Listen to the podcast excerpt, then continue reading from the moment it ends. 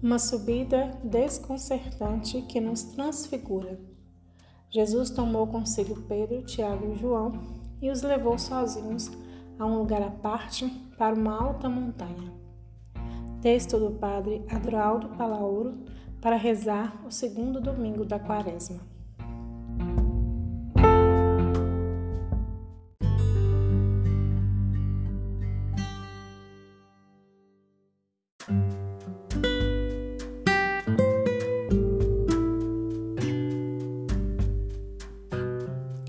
Uma subida desconcertante que nos transfigura. Jesus tomou consigo Pedro, Tiago e João e os levou sozinhos a um lugar à parte para uma alta montanha. Texto do Padre Adroaldo Palauro para rezar o segundo domingo da Quaresma. Os bons montanhistas sabem que para chegar ao cume é necessário muito esforço e sacrifício. Subir vai contra a nossa natureza humana. A gravidade nos arrasta para a comodidade de uma poltrona. A subida requer programar o caminho, buscar uma rota acessível, usar calçado e uma roupa adequada, exige uma preparação física, levar só o essencial. É imprescindível ter bons companheiros de aventura para reativar o ânimo ajudar-se mutuamente diante dos perigos, dos precipícios, dos escorregões, do mau tempo. Mas, quando chegam no alto, não sentem mais as bolhas, os cansaços e os arranhões. O ar é como um frio punhal que enche seus pulmões. A luz é sua vestimenta, as nuvens são sua almofada. O céu é tão azul como nunca sonharam e todos os problemas do seu pequeno mundo que ficaram para trás se tornam insignificantes como formigas. Nas alturas, sentem-se mais eles mesmos, como se sua alma pudesse voar. E assim também aconteceu com Jesus e seus amigos Pedro, Tiago e João. Ele subiu o Monte Tabor para que, a partir do mais alto, pudesse revelar sua verdadeira identidade cheia de luz e de paz. O carpinteiro se revela como Pantocrator, custodiado por Moisés e Elias. A compreensão do relato de Marcos nos revela que a realidade transfigurada de Jesus é uma realidade compartilhada. Todos seremos transfigurados.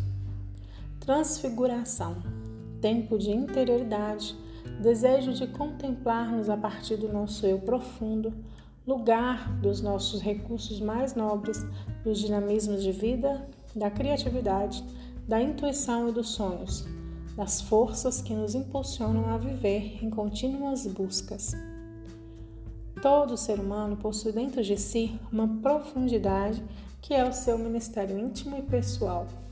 Trata-se do eu original, aquele lugar santo, intocável, onde reside o que é mais nobre em cada pessoa, que só uma experiência de transfiguração é capaz de desvelar. É aqui onde a pessoa encontra sua identidade pessoal.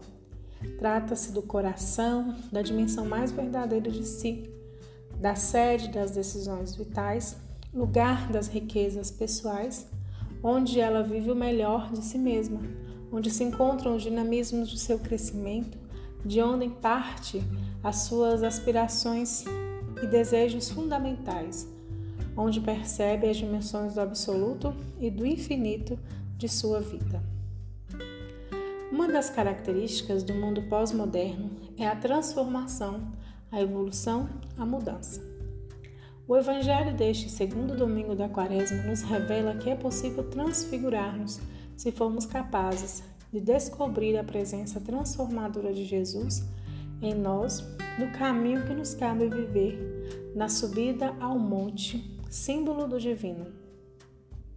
É a subida da consciência, do conhecimento interior, dos sentimentos elevados, dos desejos mais nobres que brotam do mais profundo de nós mesmos. Diz o texto de Marcos que Pedro, Tiago e João acompanharam Jesus. Que foi que viram? algo tão natural como cair na conta em um momento concreto da existência de uma faísca, uma sensação que vai nos que vai mais além dos sinais superficiais. A percepção da presença do divino em si mesmos e a fonte da qual experimentaram um antes e um depois. Poderíamos chamar isso de experiência fundante, prazerosa, plenificante, quase nunca espetacular, mas que deixa uma profunda ressonância interior. Nessa situação, pode surgir uma expressão tão humana como a de Pedro: É bom ficarmos aqui. Aqui, a pessoa experimenta algo essencial de sua vida. Sente-se como filho e filha amado e amada. Já paramos para pensar o que realmente significa ser filho, filha, amado, amada? Deus conhece nossas necessidades, nossos desejos, nos oferece a oportunidade de renascer, de transfigurarmos. Em todo momento nos comunica sua vida, a única. Somos portadores do divino. No mais íntimo de, do nosso ser, ouvimos sua voz. Escutai o que ele diz. Uma voz que mobiliza o que há de melhor em nós é preciso distingui-la daquelas vozes que nos atordoam, confundem ou violentam, das palavras falsas, vazias, carregadas de promessas e mentiras que, lamentavelmente, são pronunciadas sem pudor. Somos vida transfigurada, na qual todos estamos implicados.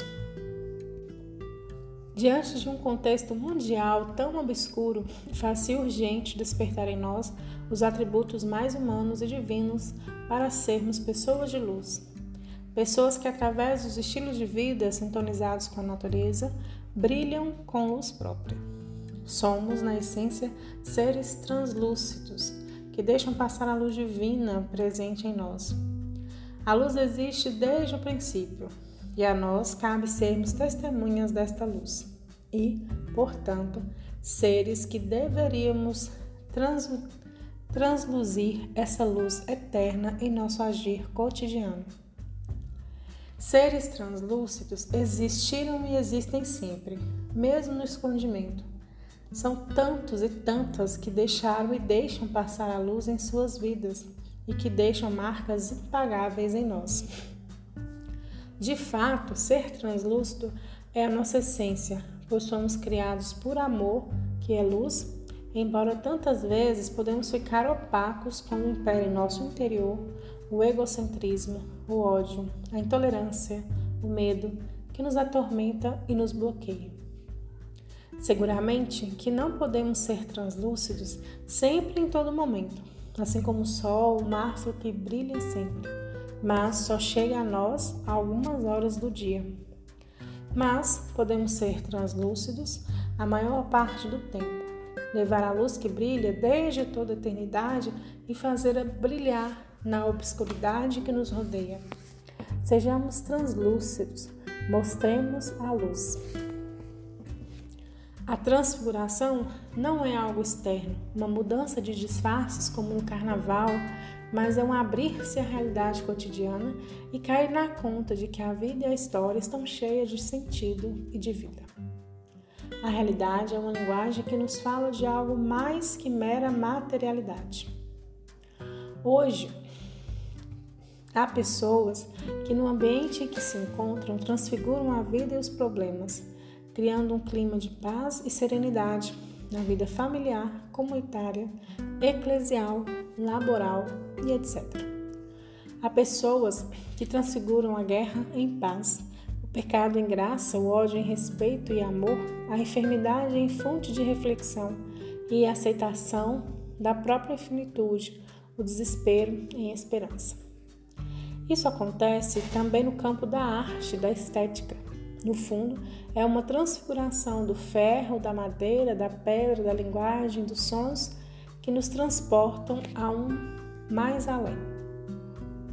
Um entardecer, um encontro, uma oração podem transfigurar nosso ser, nossa existência para a verdade, a bondade ou a beleza. Quando participamos de uma celebração de Ezequias, evocando a morte dos seres queridos, somos transportados, transfigurados, e isso nos leva a outras realidades de esperança, a casa do Pai, por exemplo. O mundo de hoje pede pessoas capazes de transformar, de transfigurar, de proclamar uma palavra de verdade, de bondade, de estética, de ideias, valores, caminhos. Viver é transfigurar a existência, transcendê-la. A experiência, o encontro com Cristo transforma, transfigura nossa vida e a enche de paz, de luz, de sentido. Na oração. Texto bíblico. Marcos capítulo 9, versículos de 2 a 10. Transfigura tua existência. Eis a questão.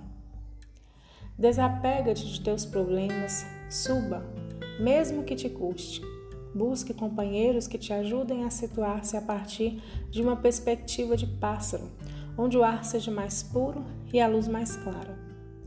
Encontra teu tabor, onde possas sentir a presença do amor mais puro, onde possas descansar, onde possas descobrir tua verdadeira identidade e o que é essencial para a tua vida.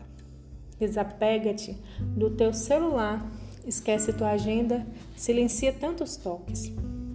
Abandona tua pesagem, bagagem, tua, tua pesada bagagem de preocupações e coisas que não precisas. É o teu tabor. De tempos em tempos, é preciso subir teu tabor, mesmo que te custe desprender-te do passado e do pesado. Você é uma pessoa que transfigura o nascimento na família, no sofrimento que transforma o trabalho, a convivência? Está aberto à transfiguração da grande noite da vida? Boa oração.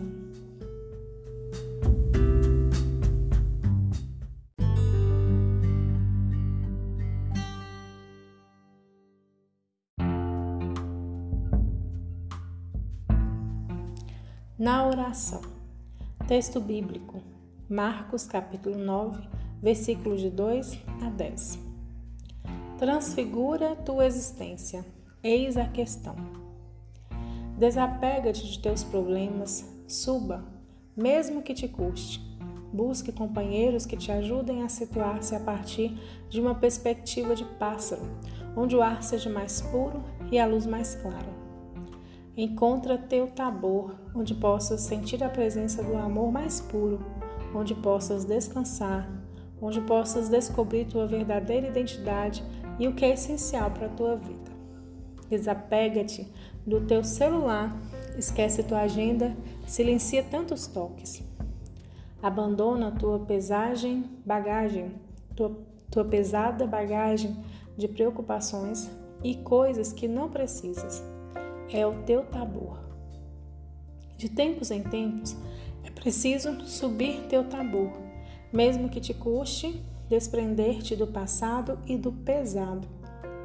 Você é uma pessoa que transfigura o nascimento na família, no sofrimento que transforma o trabalho, a convivência? Está aberto à transfiguração da grande noite da vida?